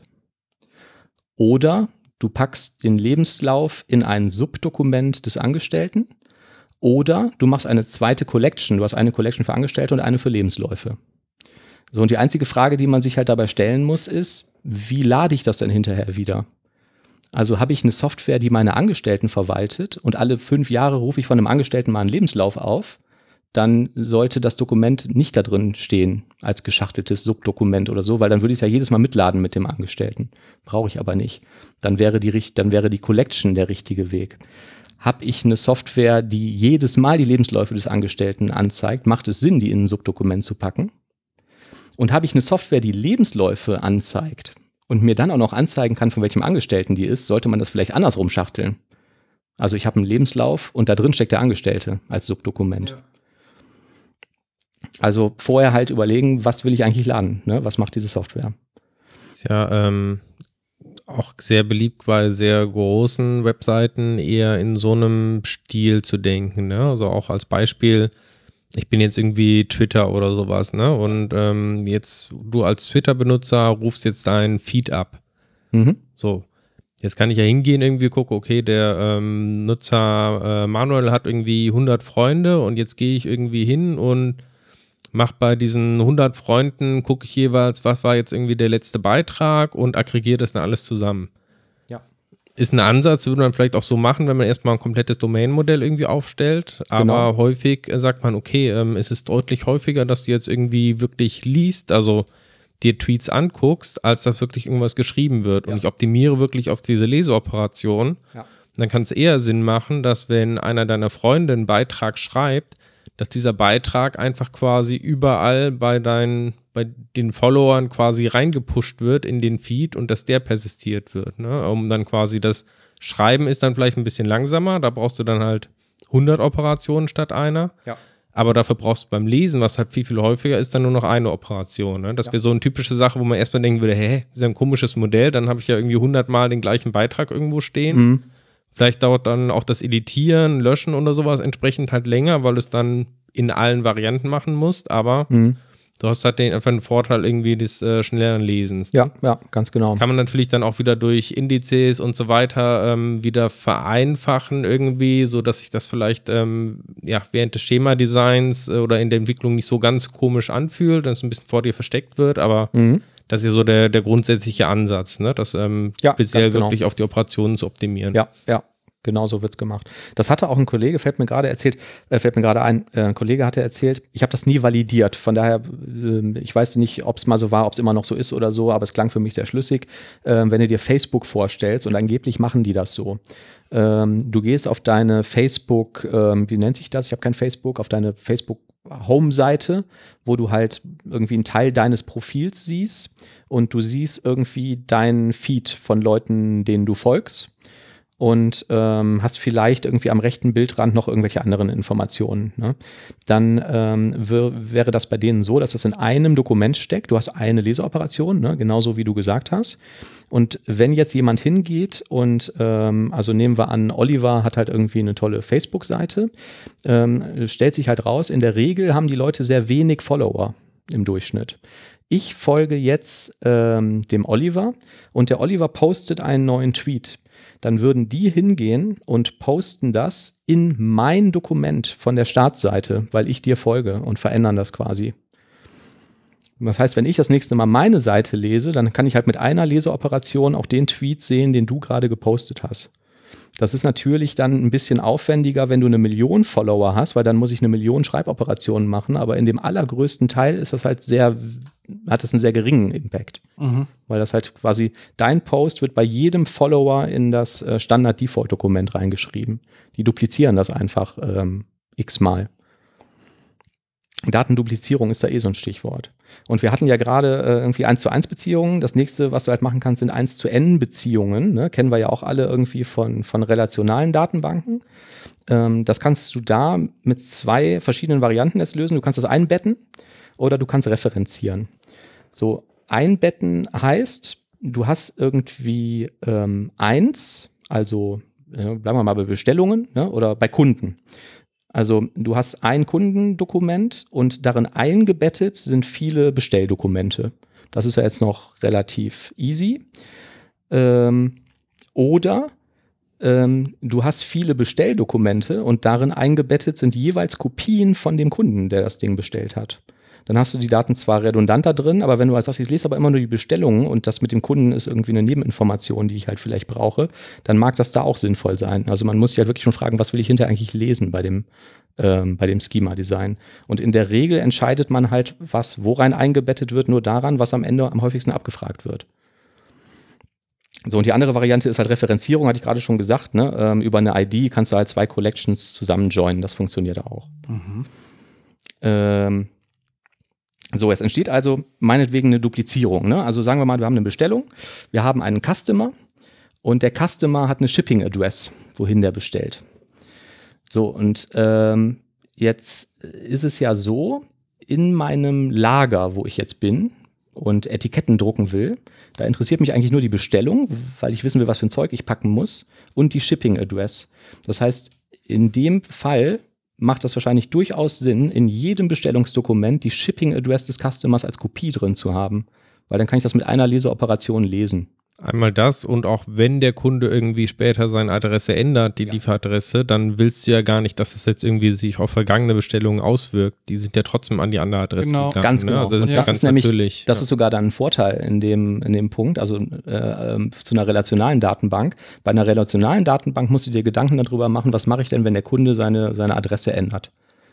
Also er hat 50 Bestellungen gemacht und äh, trägt eine neue Adresse ein. Wenn ich mir jetzt die alten Bestellungen ansehen will, möchte ich natürlich auch noch die alte Lieferadresse sehen, weil ich will ja wissen, ähm, wo habe ich das hingeliefert? Also muss es da schon historisieren über irgendeine Tabelle, wo du vielleicht sagst, das ist aber die alte Adresse und der hat zehn alte Adressen und so. Ne? Das wird ja auch sehr schnell relativ komplex und wandert da auch häufig ähm, in Applikationslogik. Das macht man ja auch dann bei relationalen Datenbanken dann schon diese Prinzip Denormalisierung. Ne? Also quasi das, was man in der Uni alles schön gelernt hat, äh, kann man in der Praxis ja. dann wieder ja. irgendwie ja. vergessen. Dann macht man genau in die andere Richtung häufig. Genau. Ich würde argumentieren, auch bei einer typischen Bestellung, selbst sowas wie ein Artikel oder sowas, musst du auch zu großem Teil wahrscheinlich duplizieren. Also erstmal der Preis mhm. ändert sich ja mit der Zeit und auch sowas wie eine Artikelbeschreibung. Ja. Wenn der Kunde jetzt sich beschwert, Moment mal, ich habe hier vor zwei Wochen das und das bestellt, da steht das irgendwie in der Beschreibung drin, willst du das ja vielleicht auch nochmal nachvollziehen können. Ne? Ja. Und ja. Klar, du kannst es alles äh, historisieren, aber letztendlich machst du dann auch nichts anderes als da. Ne? Mhm. Also ja, das ist, war für mich jetzt auch so ein bisschen so ein Aha-Erlebnis. Ne? Man lernt irgendwie in der, in der Uni, in der Ausbildung oder irgendwie im Berufsleben dann irgendwie bei relationalen Datenbanken, mach es so, so ist es richtig. Und jetzt machst du irgendwie so einen Kurs und die zeigen dir, hey, mach's doch mal genau andersrum und so funktioniert es halt auch. Und du denkst dir, hm, ja, okay, und es ist auch nicht falsch. Ne? Also ähm, generell ist halt die Regel bei denen so, äh, mach, es, mach es einfach und mach es so, wie es abgefragt wird und pfeif auf den Storage Space. Ist völlig egal, wenn die Daten da drin dupliziert sind. Also du musst dich natürlich fragen, was mache ich, falls ich da duplizierte Daten habe, die sich mal ändern. Aber ähm, genau, das wäre meine Frage jetzt wie gewesen. Wie oft passiert das? Ja. Ja. Und was soll dann auch passieren? Das ist eine Frage. Ja. Dann musst du halt in der Lage sein, herauszufinden, an welchen Stellen liegt die Datenkopie. Und bei welchen Daten ist es überhaupt wichtig? Und es und wann muss es geändert werden? Ne, wenn ich jetzt die Shipping Address ändere und sage, aus irgendeinem Grund muss ich jetzt alle offenen Bestellungen da drin, müssen die Shipping Addresses geändert werden, muss ich das sofort in der Sekunde machen? Ja gut, aber ich meine, wenn du jetzt solche Möglichkeiten gestattest, mhm. dann öffnest du ja, ja du Tür musst, und Tor halt ja. dirty zu arbeiten und dann mhm. kommen automatisch Probleme früher oder später. Ja, du musst dir halt im Vorfeld Gedanken darüber machen. Ne? Deswegen sagte ich dieser Repository-Ansatz. Ne? Du musst halt gucken, was lese ich, wie, in welcher Reihenfolge. Und dann schreibst du dir eine Write- oder eine Update-Operation und musst dich dann fragen, was hat die denn für Auswirkungen auf die Daten, die ich lese. Mhm. Ist das wichtig, dass die Daten da geändert werden oder nicht? Muss ich das aktualisieren oder nicht? Und wann muss ich das aktualisieren oder nicht? Und da gibt es aber noch einen spannender Faktor. Ähm, bei einer 1-zu-1-Beziehung, also Kunde, was hatten wir, Kunde Bestellungen oder so, ne? Ähm, da gibt es halt bei Dokumentdatenbanken noch eine Frage, die der bei Relationalen in der Regel gar nicht stellen muss, nämlich wie viele Ends wird es denn eigentlich geben? Also du entwirfst jetzt das Schema und möchtest irgendwie ähm, Mutter und deren Kinder speichern für irgendeine Behördendatenbank. Da hast du wahrscheinlich eine überschaubare Anzahl von Kindern. Ähm, wenn du ein Twitter programmierst und sagst, es gibt eine Collection Follower, wenn du dann das embedden würdest, wie bei Mutter Kinder, hättest du halt vielleicht 5 Millionen Follower, was eine schlechte Idee wäre, das zu embedden. Weil du halt wahnsinnig große Datenmengen hast. Ne? Also bei den Mutter-Kinder würde man es embedden, die Follower aber besser nicht. Und ähm, dafür haben die bei Mongo in dem Kurs, fand ich ganz interessant, die, ähm, die machen das dann immer mit so Entity-Relationship-Diagrammen, haben die diese ER-Diagramme ein bisschen in der Notation verändert und haben halt gesagt, wir brauchen aber eine Information, wie viele Ns es gibt bei einer 1 zu N oder 0 zu äh, 0, 0 1 zu N-Relation. Das heißt, sie schreiben in eckigen Klammern darunter ähm, drei Werte durch Komma getrennt, der Minimum, der Durchschnitt und der Maximalwert bei Relationen weil der entscheidet, wie du dein Dokument strukturieren würdest. Wenn der Maximalwert 100 Millionen ist oder so, dann würdest du das niemals embedden. Dann ist es einfach viel zu groß zu lesen. Außerdem gibt es ein Größenlimit bei 16 Gigabyte. Es gibt ja wahrscheinlich auch Möglichkeiten für so, für so Hybridansätze. Ne? Also typischerweise, wenn du jetzt die Follower von irgendeinem User anschaust, dann siehst du ja auf der ersten Seite vielleicht nur die ersten fünf oder sowas. Ne? Mhm. Dass man vielleicht irgendwie guckt, dass Ganz man genau. die irgendwie embedded kriegt Ja. Wenn jetzt wirklich jemand sagt, auf alle Follower anzeigen, dann muss das halt von einer anderen Datenquelle kommen. Ne? Ja, genau. Aber ähm, wo ziehst du jetzt die Grenze genau? ich? Oder wo zieht man die Grenze? 42. nee, gibt es da eine Zahl? Du sagst ja 10.000 Dokumente kannst du noch embedden oder? Also es gibt eine Größengrenze, die beträgt bei MongoDB 16 Megabyte. Das Dokument kann nicht, sollte nicht größer sein, ne, kann nicht größer sein als 16 Megabyte. Mhm. Ähm, und dann ist tatsächlich die Frage, was liest du? Also ähm, Twitter-Follower. Musst du bei einer Leseoperation bei Twitter alle Follower mitladen oder nicht? Macht das Sinn oder nicht? Da würde ich Brauchst du sagen, in der denen alle Regel Daten nein. wieder oder brauchst du vielleicht Richtig. nur den Namen? Brauchst du nur ein Subset davon. Irgendwie Ja. ein Profilbild. Brauchst du vielleicht nur eine ID und genau einen Namen von dem Follower oder den kompletten Stream oder Okay. also ähm, ich würde bei dieser Variante, also es gibt da keine feste Grenze, das hängt davon ab, wie groß dieses Subdokument ist, ne? aber ähm, ich würde jetzt sagen, wenn du jetzt 100 Follower lädst, ähm, ist das wahrscheinlich okay. 1000 ist wahrscheinlich zu viel, weil du wirst niemals 1000 Follower anzeigen oder für irgendwas, für irgendeine Operation brauchen. Du brauchst das vielleicht mal, aber das sind wahrscheinlich Operationen, die sehr selten vorkommen, wie äh, lösche alle Follower oder lösche diesen Account oder so. Oder, keine Ahnung, notifiziere alle Follower, dass der Typ ein Betrüger ist oder sowas. Ähm, aber du kannst dir die Informationen ja besorgen. Dann sind es halt mehrere Leseoperationen. Ne? Die Frage ist halt immer, was liest du am häufigsten? Was die dann auch ändern, ist die Notation. Bei so ER-Diagrammen hast du ja so einen Kreis mit so drei Pfeilen da dran für One-to-Many. Also das Many ist ein Kreis mit drei Pfeilen. Die haben das erweitert um einen Kreis mit fünf Pfeilen. Und das ist dann kein One-to-Many, sondern One-to-Zillion. Also eins zu wahnsinnig viel. Und bei wahnsinnig viel, niemand sagt dir, wie viel wahnsinnig viel sind. Ne? Äh, bei wahnsinnig viel sagen sie halt, da macht, macht Embedding keinen Sinn. Du brauchst die wahnsinnig vielen nicht in einer Leseoperation in der Regel. N zu M haben wir noch, auch ganz spannend. Äh, schönes Beispiel: Telefonnummern. Eine Person kann mehrere Telefone haben mit mehreren Telefonnummern. Oder bleiben wir bei den Nummern. Also eine Person kann mehrere Telefonnummern haben, aber auch du kannst unter einer Telefonnummer vielleicht eine ganze Familie erreichen, weil das irgendwie der Hausanschluss ist. So, jetzt würde es halt in relationalen Datenbanken sagen, brauche ich eine Verknüpfungstabelle dafür. Ähm, bei Mongo gibt es wieder zwei Möglichkeiten. Du kannst wieder einbetten oder referenzieren. Referenzieren würde halt heißen, du hast auf der Seite der Person ein Array von IDs und auf der Seite der Telefone ein Array von IDs und kannst die darüber referenzieren. Kann man machen. Einbetten kannst du halt sagen, ich habe ein Array von Subdokumenten, also jede Person hat eine Liste mit ihren Telefonnummern. Dann haben wir wieder die Datenduplizierung. Also einmal das und du hast äh, zusätzlich dann auch vielleicht noch Collection von Telefonnummern zu Personen oder? Genau. Die brauchst du ja dann. Ja, das ist die andere Seite, die hast du auch noch. Genau, und wie du das gestaltest, ist halt immer die Frage, was wird am häufigsten abgefragt? Leite ich häufiger Telefonnummern oder leite ich häufiger Personen? So, und jetzt könnte man halt auch wieder sagen, ist das gleiche Beispiel wie gerade. Ähm, ja, ist aber blöd, ne? Wenn sich jetzt die Telefonnummer der Familie ändert, muss ich bei allen Personen die Telefonnummer aktualisieren, wenn das da rein embedded ist. Kann aber auch das ganz andere Szenario sein. Der jugendliche Teenager zieht aus und kriegt jetzt, äh, fliegt nur aus dieser Telefonnummer quasi raus. Das heißt, nur die muss aus diesen Subdokumenten rausgelöscht werden. Oder er kriegt eine neue Telefonnummer, weil er irgendwie gewechselt hat. Ne? Oder ähm, also auch das könnte wieder ein Vorteil sein. Ne? Aber ähm, zeigt halt auch, es ist nicht so mal eben, ich nehme alle Properties, äh, strukturiere die irgendwie in Entities direkt und Normalform speichern, fertig, sondern halt einmal irgendwie Gedanken drüber machen. Dafür sparst du dann ähm, deine Arbeit beim Lesen oder Rechenzeit. So, letztes Thema, das fand ich richtig cool. Ähm, du hast wiederkehrende Probleme beim Entwurf von sowas. Und wie es bei der Softwareentwicklung Design-Pattern gibt, gibt es bei dem Entwurf von solchen Datenbankschemata Design-Patterns. Und die haben halt einen ganzen Block von Design-Patterns, die du halt auf wiederkehrende Probleme anwenden kannst. Schönes Beispiel. Du hast eine schemalose Datenbank und speicherst Artikel für deinen Webshop. Und du verkaufst aber alles Mögliche, weil du bist Amazon. Und jeder Artikel hat andere Properties. Du verkaufst Autos. Autos haben eine ID. Ähm, Autos haben eine ID. Äh, ähm, Autos haben einen Titel. Äh, du verkaufst Cola-Dosen. Cola-Dosen haben eine ID und einen Titel. Du verkaufst, was gibt's noch? Äh, sag einer was. Äh, Streichhölzer haben eine ID und einen Titel und ein Produktbild oder so.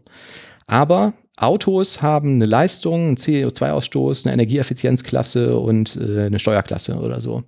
Cola-Dosen haben eine Füllmenge, eine Höhe und eine Breite und ein Pfand. Und ähm, ähm, Streichhölzer haben eine Packungsgröße oder eine Brenndauer, weiß der Geier irgendwas. Ne?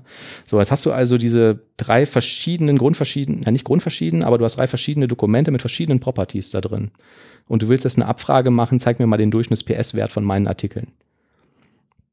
Das ist in MongoDB relativ schwierig, weil du kannst Abfragen nur machen, wenn du vorher einen Index auf die Dokumente gesetzt hast. Ähm, du kannst aber auf die Cola-Dose keinen Index auf PS setzen. Ja, das heißt, er würde jetzt zwar dann auch nur die Fahrzeuge indizieren, aber ähm, er macht das, macht das Erstellen des Indizes sehr schwierig. Weil wenn du jetzt einen neuen Artikeltyp hast, der hat irgendwie neue Properties, musst du da immer wieder neue Indizes zu erstellen, das ist halt blöd. So, Lösung dafür nennt sich Attribute Pattern und ähm, sagt halt einfach, mach ein Array und in das Array kommen Subdokumente und die bestehen aus Key und Values. Und der Key ist dann zum Beispiel PS, der Value ist 55 PS okay. bei dem Auto. Bei dem anderen gibt es halt äh, die gleiche Collection mit Key, Füllmenge und so.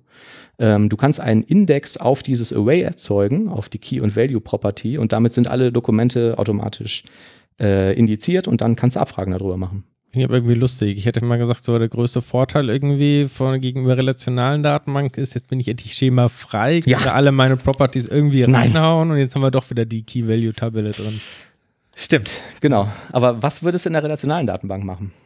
Ja, wahrscheinlich auch wahrscheinlich eine Key-Value-Tabelle machen, genau. Oder du würdest du vielleicht mit äh, Pivot und so kannst du theoretisch dann auch wieder irgendwie umwandeln und richtig. Ja. Oder ich erinnere mich, wir haben auch mal ähm, in einem Projekt Extension-Tabellen gemacht, die eins zu eins verknüpft waren für spezielle Kunden, wo deren speziellen Properties drin waren, um die dazu mhm. zu joinen. Ist äh, Kannst bestimmt auch so flexibel. Ich weiß nicht genau, äh, warum wir das damals so gemacht haben, aber genau. Ja, leider nicht, ne? Man denkt sich so, geil, jetzt schreibe ich einfach alles da rein. Kannst du ja auch machen. Ist beim Schreiben ja auch ganz cool. Neue Property hinzufügen, schreibst das da rein, Key Value fertig. Stimmt das beim Lesen eigentlich auch relativ einfach vor, ne? Wenn du jetzt hier bei SQL Server mit Pivotierung anfängst und so, dann bist du aber sehr schnell Ja. vorne dabei, ne? Genau. So, ein letztes Pattern habe ich noch. ähm, wir warten ja immer noch aufs Essen. Das ist das Extended Reference Pattern. Ähm, so. Äh, Du kannst in einer Anwendung ja joinen. Ne? Ähm, also, wenn du zwei Dokumente hast und möchtest die zusammenführen, dann muss die Anwendung das joinen. Also du möchtest Kunden und Bestellungen laden, hast die in zwei getrennten Collections, dann muss halt die Anwendung sagen, ich lade den Kunden und ich lade die passende Collection dazu. Oder du machst halt so eine spezielle Mongo-Query, die haben einen äh, Query-Operator namens Lookup, der kann das auch für dich joinen, dann kriegst du ein zusammengejointes Dokument zurück. So, es gibt aber noch eine dritte Variante und da ist die Frage, müssen wir vielleicht gar nicht joinen? Also, wir haben Bestellungen und Kunden. Die Kunden enthalten die Lieferadresse, um bei dem Beispiel von Anfang nochmal zu bleiben. Ne? Und das ist auch was, was der Thomas gerade schon erwähnt hat in seinen Überlegungen. Ähm, die Lagersoftware interessiert überhaupt nicht, was das für ein Kunde ist. Die Lagersoftware interessiert, wie, ich die, wie ist die Lieferadresse, die ich da drauf drucken muss. Was der Kunde für eine Bestellhistorie hat, Kreditkartennummer etc., bla bla bla bla bla, ist vollkommen wurscht. Ähm, wenn die das laden wollen würde, müsste die Anwendung halt den Kunden dazu joinen. Aber was du da jetzt halt auch wieder stattdessen machen kannst, ist halt ähm, die Adressdaten und nur die Adressdaten, also ein Subset von dem Kunden in die Bestellung kopieren als Subdokument. Damit hast du halt beim Laden der Bestellung die Lieferadresse da drin und kannst dir den Join halt komplett klemmen. Ne, auch wieder, es ist immer die gleiche Frage wie am Anfang. Wie sieht dein Repo aus und was lädst du überhaupt? Welche Informationen brauchst du? Und ähm, da mag es halt, also es macht Sinn, damit ganz simpel anzufangen und das halt zusammen zu joinen, aber irgendwann, wenn halt die Datenmenge wächst, kannst du das auch relativ problemlos überarbeiten und sagst halt, na gut, das mache ich daraus ein Subdokument und kopiere das da rein. So, und das nennt sich halt Extended Reference, ne, weil du halt ein, äh, das referenzierst, aber nur ein Subset davon und das dann da rein embeddest. Ähm, das nennen die halt so dazu. Dazu gibt es ein paar Regeln, die die halt empfehlen. Mach das nur mit Feldern, die sich nicht ständig ändern, weil dann bist du natürlich dauernd am Updaten. Äh, nimm nur die Felder, die du unbedingt brauchst, um diesen Join zu sparen. Sonst wird das Dokument zu groß. Und Frage ist halt immer, wenn die Quelle aktualisiert wird, müssen Extended Reference überhaupt aktualisiert werden? Müssen alle aktualisiert werden? Und wann müssen die aktualisiert werden?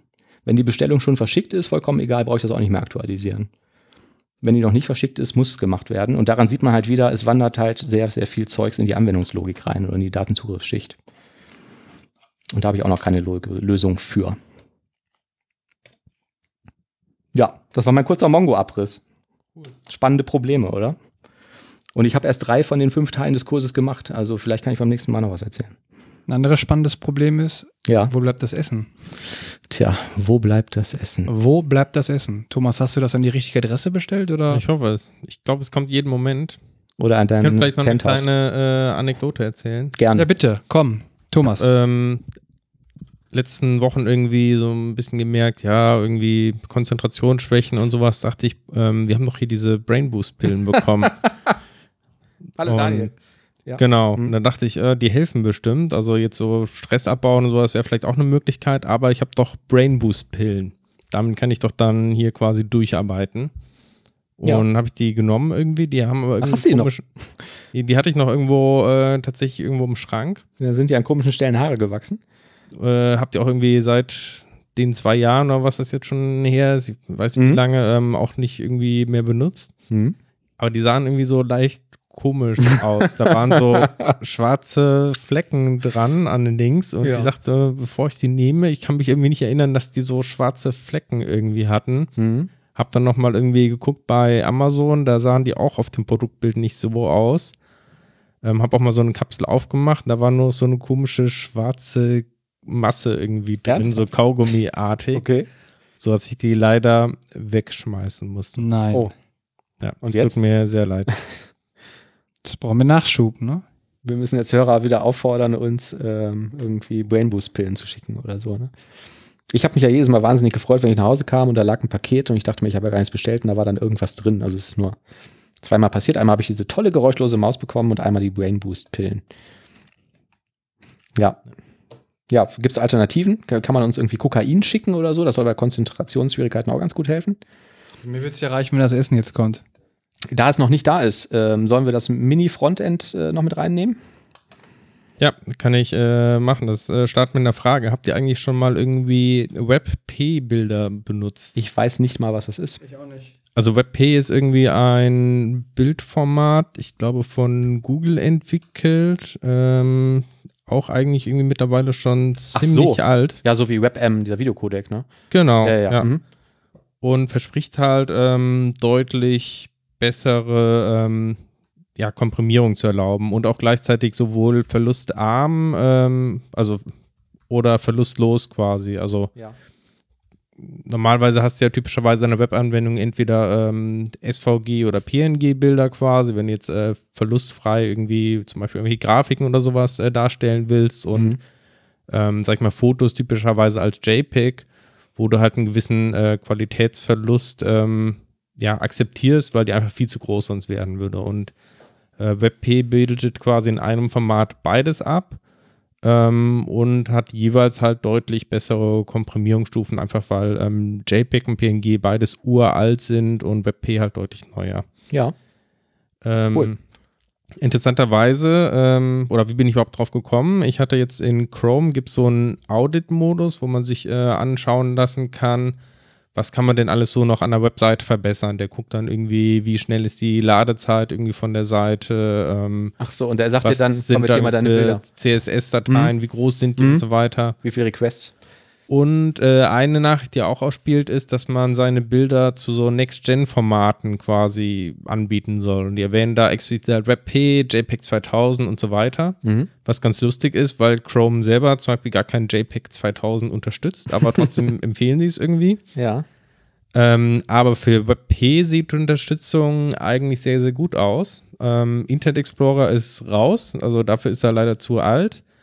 Ähm, aber ansonsten ist die Unterstützung komplett da, bis auf Apple. Also Safari macht irgendwie nicht mit. Aber alle anderen Browser, Chrome, Firefox, Edge und so weiter, die können alle mit WebP umgehen. Und es gibt eine Möglichkeit, relativ einfach ähm, quasi in HTML WebP anzubieten und als Fallback quasi weiterhin ähm, dein PNG oder JPEG. Also Mhm. wenn du die Bilder jetzt sowieso irgendwo ähm, ja, von woanders lädst und quasi eine On-the-Fly-Konvertierung machen kannst. Das Mhm. ist, äh, wir verwenden bei uns zum Beispiel Contentful, da gibt es quasi direkt so eine Image-API, wo ich mir einfach sagen kann, ich möchte jetzt irgendwie mein Bild im CMS in der und der Größe haben und das möchte ich entweder als JPEG oder als eben auch WebP haben. Mhm. Sowas können die. Genau. Mhm. Und ich habe in HTML gibt es dieses ähm, Picture-Element Ja. und das Picture-Element, da kannst du ähm, ähnlich wie bei so einem Video-Element halt ähm, ein Bild in verschiedenen Formaten anbieten. Kannst also sagen, ich habe hier das gleiche Bild einmal als äh, WebP und einmal als JPEG und der Browser nimmt einfach das erste Bild quasi, die erste Quelle, ähm, die er unterstützt vom Format. Mhm. Und damit hast du eben die Möglichkeit, quasi das äh, ja komplett, äh, also für ältere Browser, die es nicht unterstützen, hast du einfach deinen Fallback quasi im alten Format und die neueren ziehen sich eben das neuere Format. Und die Komprimierungsgewinne, äh, die du erreichen kannst, sind halt echt enorm. Also ich hatte so ein paar Testbilder, das hängt natürlich immer vom Use Case ab, aber es waren halt teilweise ähm, weniger als halb so groß quasi wie die Originalbilder bei vergleichbarer Qualität. Ähm, Das fand ich ganz, ganz interessant irgendwie. Also Ja, ist auch. hatte ich nicht so auf dem Schirm. Ja.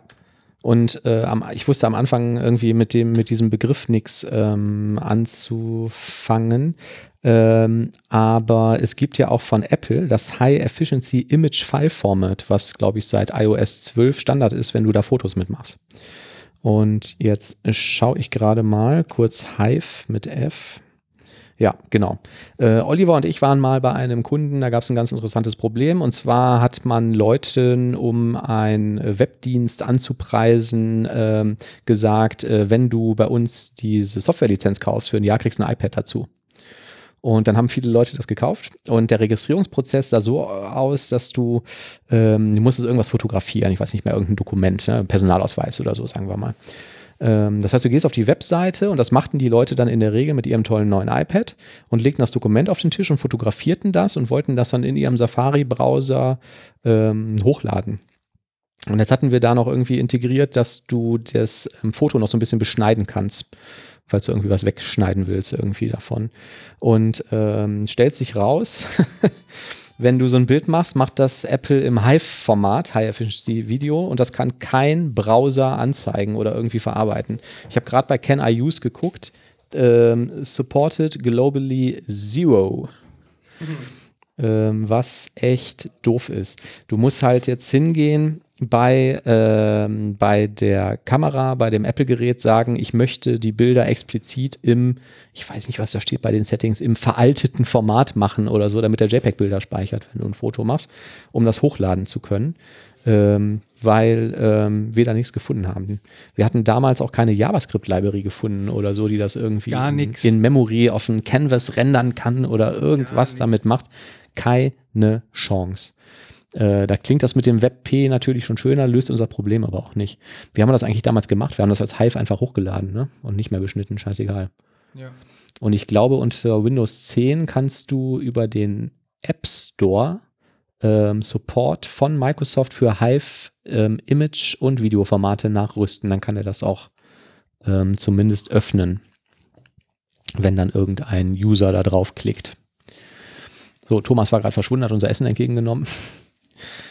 Ich habe gerade gesagt, Hive ist dann im äh, Vergleich zur Web-App scheiße, weil ähm, ich habe bei Can I Use nachgeschaut, ist supported bei Browser 0% globally. Hm, Noch nicht cool. mal Apple kann ihr eigenes Format im Browser anzeigen. Ihr Ja, Standard-Image-Format. aber die können dafür JPEG 2000 als einziges. Super. Das heißt, theoretisch mit WebP und JPEG 2000 hast du eigentlich alle abgedeckt, Ja. bis auf Internet Explorer. Ja, also ich fand Ja. das, ich finde das cool, dass die das, also das, Apple hat das, glaube ich, auch offen zur Verfügung gestellt, wenn ich mich nicht irre. Oder nee, das ist sogar ein öffentlicher Standard von der MPEG Group oder so. Und äh, dass die das da drin implementiert haben und so, ne, braucht weniger Speicher, alles, alles toll. Aber dass das dann im Browser nicht supported wird, und zwar in keinem Browser, ähm, habe ich nicht verstanden, woran das liegt. Ist halt ärgerlich, wenn alle Apple-Geräte das im Standardformat produzieren, kannst du das nicht weiterverarbeiten. Jetzt wollen wir aber den Oliver nicht länger warten lassen. Entschuldigung, eine, eine ganz kurze Frage noch. Wir gehen ganz stark, wir haben jetzt Folge 47 auf Folge 50 zu. Machen wir da irgendwas Besonderes? Na klar. Was denn? Hm, Da können wir doch ein Charity-Lied singen oder sowas. Oder wir treffen uns am Wochenende und betrinken uns während der Aufnahme oder so? Und dann schalten wir das live. Ja, ich finde ja immer, ach so, dass wir das live äh, senden oder was? Wir senden, wir könnten es live senden. Könnten wir auch mal Und die probieren. Leute können zuschauen, wie wir dann. Ach, wir zuschauen mit Video oder was? richtig genau. Ach so, ich dachte, und das ist ein wir Audio. trinken dann den einen oder anderen Gin Tonic und Ja. stoßen mit unseren treuen Zuhörern auf unseren Erfolg an. Ich finde das ja wir auch nicht toll, haben. wie Lage der Nation das irgendwie macht, mit äh, irgendwie live irgendwo auftreten, aber ich glaube, da haben wir zu wenig Zuhörer für. Ne? Ja, Also ich glaube nicht, dass dann tausend Leute zusammenkommen. Dazu sind wir auch zu schüchtern, ja, Manuel. sich, ja, vor allen Dingen du, die sich unser Gebrabbel anhören äh, wollen. Überlegen wir uns noch was. Ne? Ja, genau. Also es kommt was ganz. Großes auf euch zu. Ja, versprech nicht sowas, das haben wir schon mal gemacht und konnten es nicht halten. Es kommt möglicherweise was ganz Großes auf euch zu. Bleibt dran. Und schaltet Ähm, nicht ab. Genau, wenn ihr da, also wenn ihr die Sendung bis zum Ende gehört habt und irgendwie äh, ähm, Ideen, Vorschläge dazu habt, gerne posten. Jetzt lass uns essen. Komm jetzt. Genau, jetzt lasst uns essen. Äh, Moment, ich suche hier noch die Musik für den Abspann. Ich hab's Komm, wir brauchen gleich. Jetzt keine. muss ich hier noch rüber scrollen. Wir brauchen keine. Nee, komm. Sollen wir einfach so ausmachen? Ja, komm. Tschüss. Okay, komm, ich machen, wir was, machen wir was Komm, Verrücktes. Tschüss. Komm. Tschüss.